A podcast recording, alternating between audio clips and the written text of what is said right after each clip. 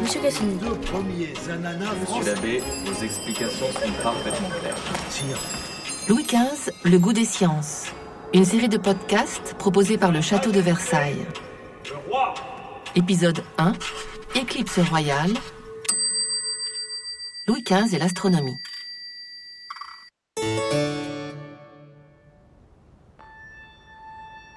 L'astronomie est la science la plus ancienne et la plus prestigieuse. Considérée comme la reine des sciences, elle fut par excellence la science des rois de France. Ils y ont été initiés dès leur plus jeune âge. Sous Louis XIV, le pouvoir royal prit conscience des enjeux de la recherche scientifique. Enjeux stratégiques, diplomatiques, économiques et militaires. Sous l'impulsion du ministre Colbert, Louis XIV lança une politique scientifique ambitieuse et fonda en 1666 l'Académie royale des sciences. Chaque science devait répondre à des objectifs pragmatiques pour le royaume. La géométrie et la chimie pour perfectionner l'artillerie, la médecine et l'apothicarerie pour assurer la santé publique, l'agronomie pour lutter contre les famines, la physique pour les nombreuses applications techniques. En plus de la connaissance de la voûte céleste, l'astronomie avait un autre enjeu stratégique. Observer les astres permet notamment de calculer les latitudes et longitudes. Les cartes de navigation devinrent progressivement plus précises, favorisant ainsi la puissance politique et militaire du royaume. L'illustre astronome italien Gian Domenico Cassini fut recruté pour fonder le nouvel observatoire de Paris. Sous sa direction, l'observatoire acquit une renommée mondiale. En 1712, son fils, Jacques, deuxième de la dynastie des Cassini, astronome des rois jusqu'à Louis XVI, prit sa suite.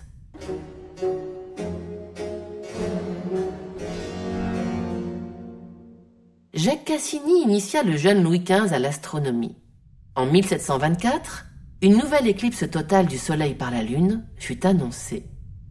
La précédente avait eu lieu en 1706, avant la naissance de Louis XV. Alors âgé de 14 ans, le jeune roi, accompagné des plus grands scientifiques européens, était impatient d'observer le phénomène.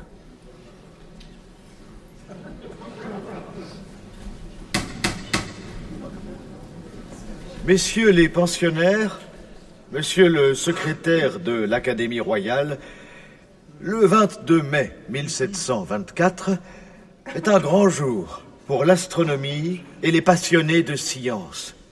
Sa Majesté, entourée de la cour, a assisté à une éclipse totale du Soleil par la Lune. Elle m'avait donné l'ordre de préparer au château de Trianon à Versailles tout ce qui était nécessaire pour l'exactitude de l'observation. Nous y fîmes porter une pendule à seconde, une machine parallactique et deux lunettes.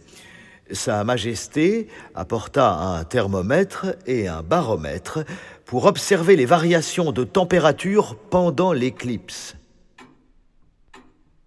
La Lune commença à masquer le Soleil à 5 heures, 54 minutes et 30 secondes.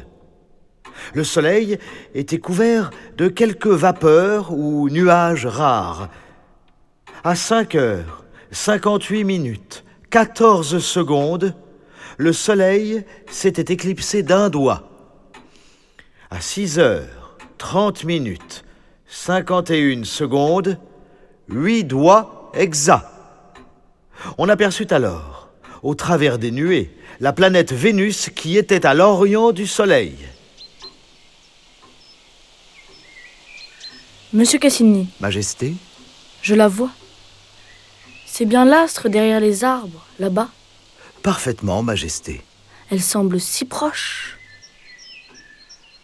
On continua ensuite de voir le croissant du Soleil diminuer et on n'aperçut plus à la fin qu'un point lumineux, semblable à une étoile fixe qui disparut entièrement.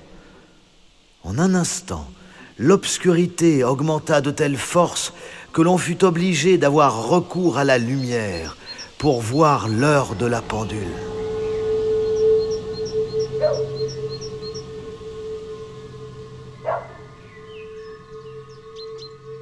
Monsieur Cassini, Oui, je lis sur mon thermomètre que la température a baissé de 2 degrés. c'est exact. Entendez-vous, Majesté, ce silence? Dans cette nuit soudaine, les oiseaux ont cessé leur ramage. C'est en effet si parfaitement calme. Et là, dans l'obscurité, est-ce bien la planète Mercure? Tout à fait, Majesté, située entre le Soleil et Vénus.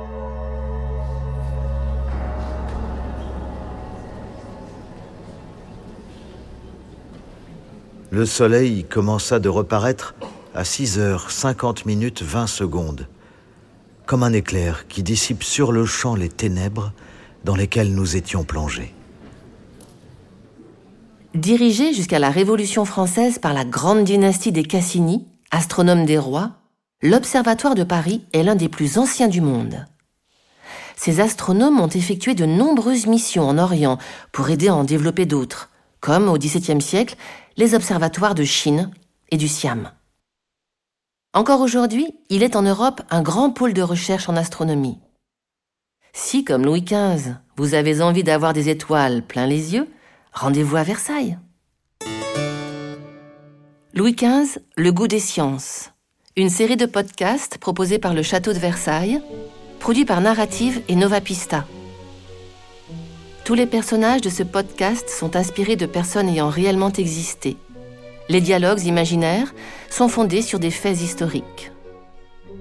Un podcast écrit par Marion Augustin, avec la collaboration scientifique de Hélène Delalex, conservateur du patrimoine et commissaire de l'exposition Louis XV Passion d'un roi, d'Elvire Keller et Paola Fava, assistante au commissariat d'exposition.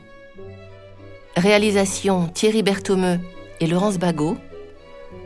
Interprétation Anne Morin, François Hatt, Giovanni Arnoux, Noé Vallier. Montage et design sonore Thierry Berthomeux.